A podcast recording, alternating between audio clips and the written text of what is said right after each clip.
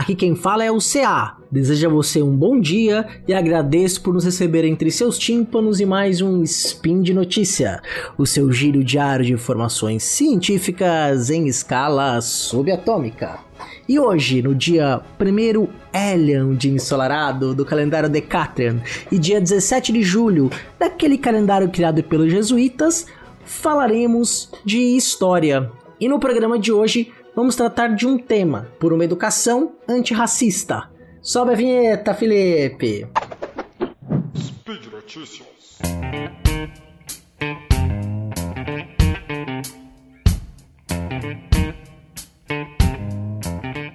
Mais uma vez, eu sempre gosto de dizer, e não é mentira, sempre tenho muita saudade de gravar o Spin de Notícias. É sempre um prazer estar aqui girando com vocês atrás ou em torno da ciência.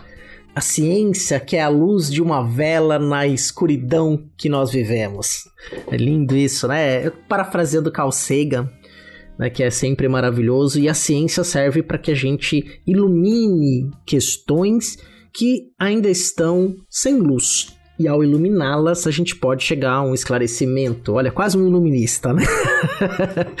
chegar a soluções, pensarmos a nossa vida de forma melhor. E, é, nesse sentido, eu tô falando aqui hoje de um livro lançado pela editora FI, que é uma editora de common rights, né, de livros abertos, com direitos tem é, os direitos autorais dos autores, né, obviamente, só que ela pode ser reproduzida, distribuída de forma gratuita. E a obra organizada por Tiago Henrique Mota, não é o nosso Tiago Mota aqui do Deviante, um querido também, né?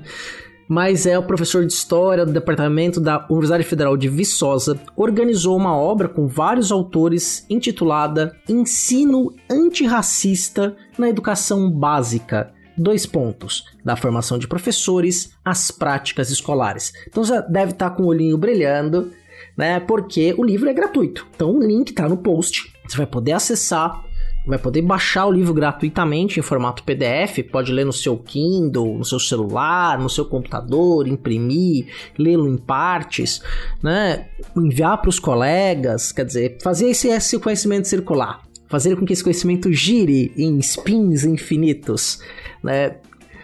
Até que a gente consiga superar esse problema, né? Quer dizer, a gente tem visto movimentos antirracismo é, se levantando de forma muito preponderante em nosso país e não só aqui, em outros lugares do mundo.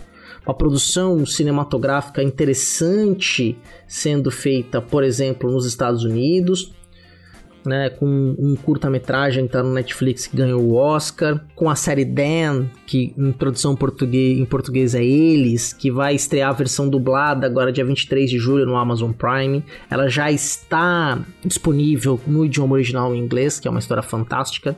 Até comentei isso no Fronteiras no Tempo, foi uma das melhores coisas que eu vi até então, em 2021. Dan, Eles, que vai mexer com temas que tem muita relação com esse spin daqui. Por isso que eu tô mencionando essa série.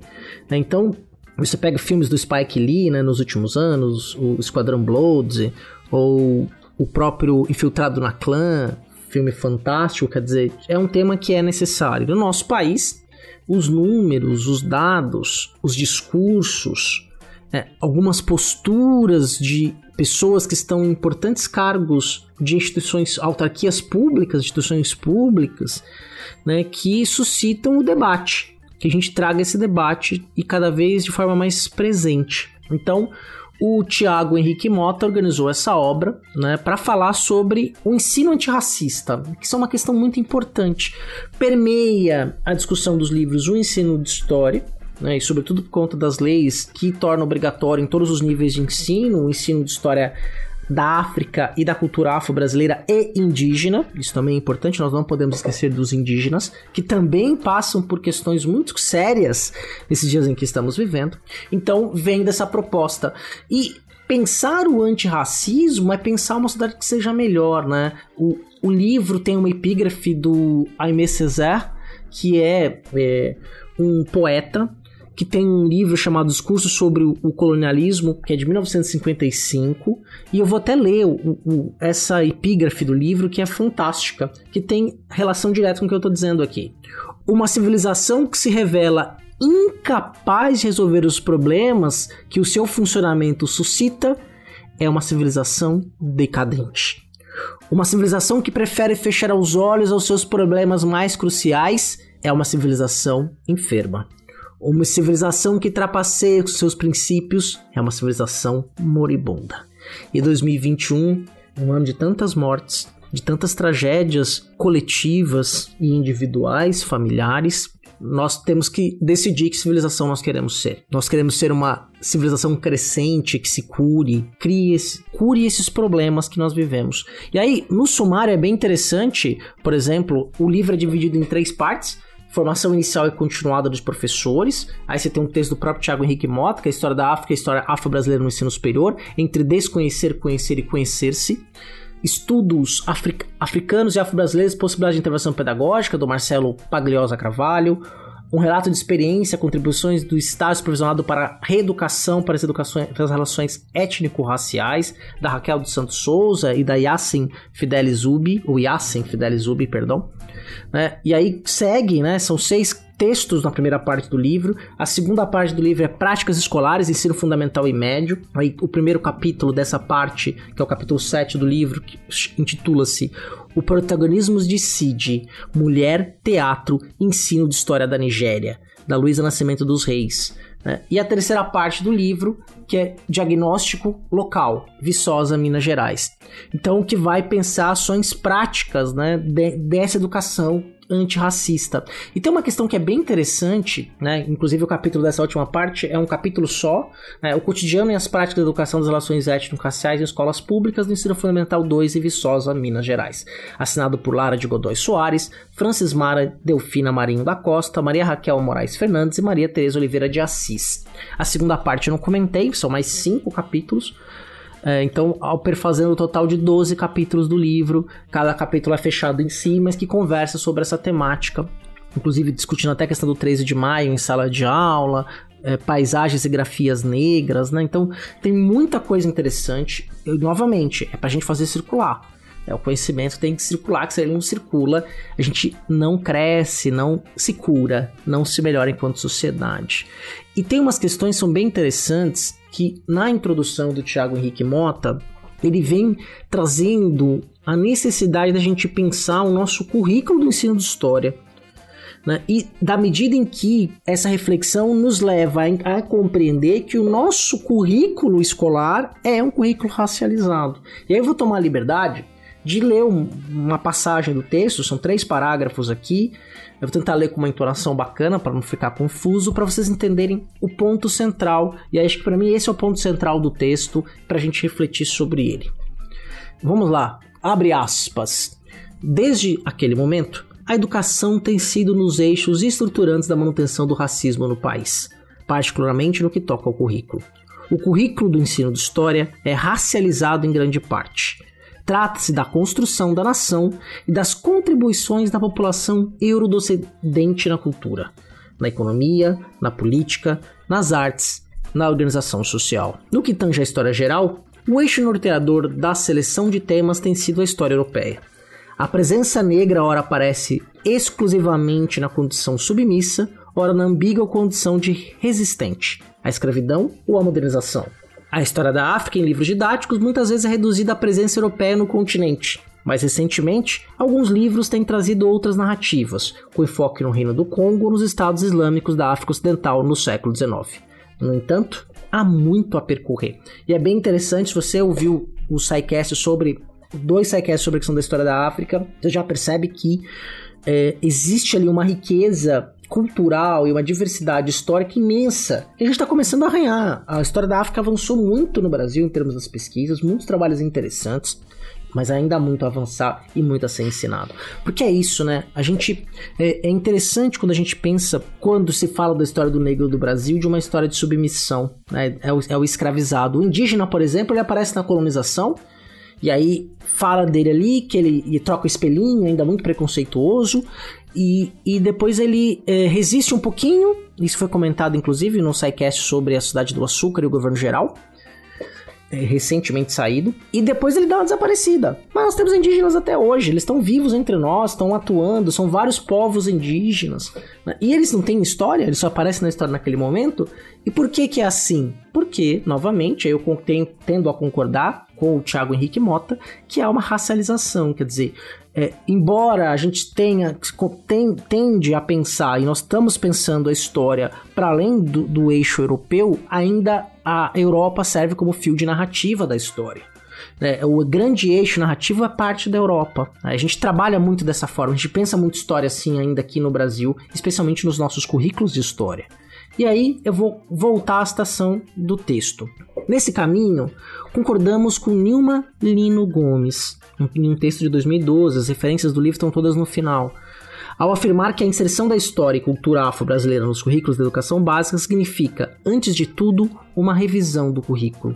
Não se trata de se acrescentar um tema no programa, antes é preciso rever todo o discurso histórico.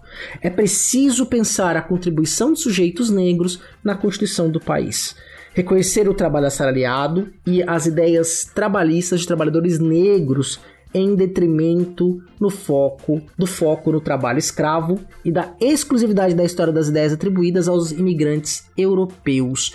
E aí vou é, abrir um outro parênteses aqui.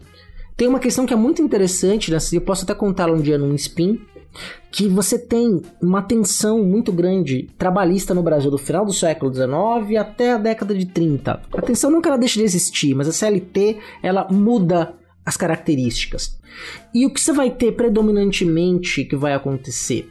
É, você tem muitos trabalhadores assalariados que eram negros, que se organizavam em sindicatos profissionais distintos, e eles começam a disputar espaço, ou melhor, perdem espaço para os trabalhadores europeus que passam a dominar os sindicatos. Havia também nas questões trabalhistas uma disputa racial. E como os imigrantes europeus acabam, de certa forma, predominando nas associações trabalhistas, e quando a gente vai ver uma novela, vai ver reivindicação de trabalho, é sempre o trabalhador branco que está reivindicando. A gente nunca vê o trabalhador negro reivindicando direito.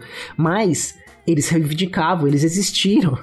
Né? Só que a maneira como a gente representa a história, a gente acaba dando uma predominância ao imigrante europeu. Então, quando você vê lá é, novelas, filmes, né, representações artísticas, é, ou mesmo nos livros, o que a gente vê muito é esse trabalhador europeu que teria trazido ideias de reivindicação trabalhista, esquecendo que havia já trabalhadores negros aqui livres, libertos, li, libertos e depois livres, né, com o fim da escravização no início da, da Primeira República, que também estavam atrás de reivindicação de direitos. Não esquecemos de João Cândido, né?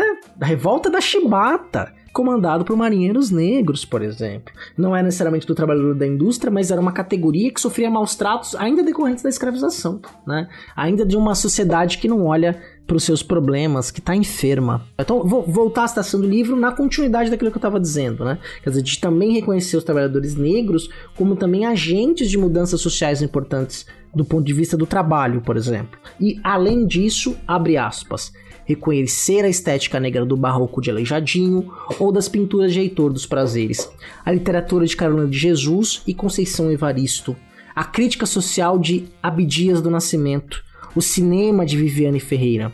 É preciso romper com a pedagogia do silêncio sobre as relações étnico-raciais que imperam na educação, apontar a cor dos corpos, reconhecer o corpo negro como lugar de ideias, expressão e criação.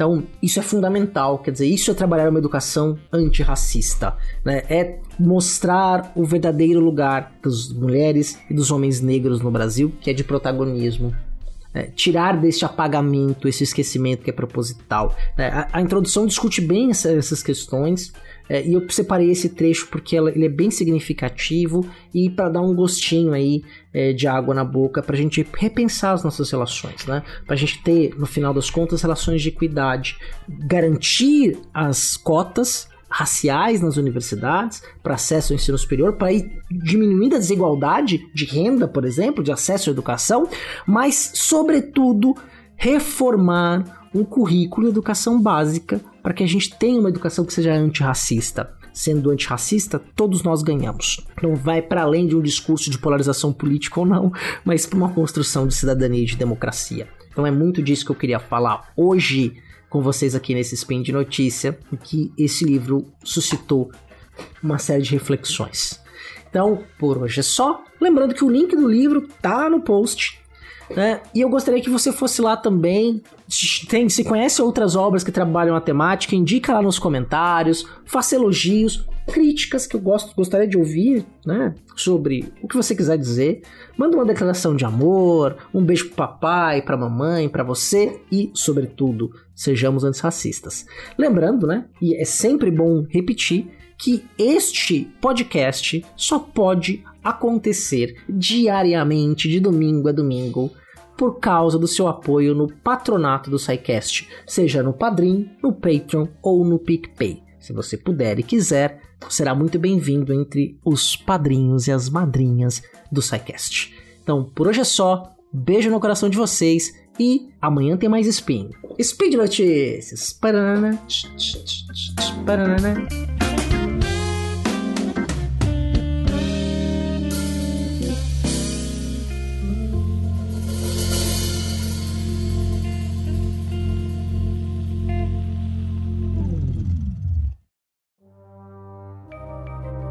Este programa foi produzido por Mentes Deviantes. deviante.com.br.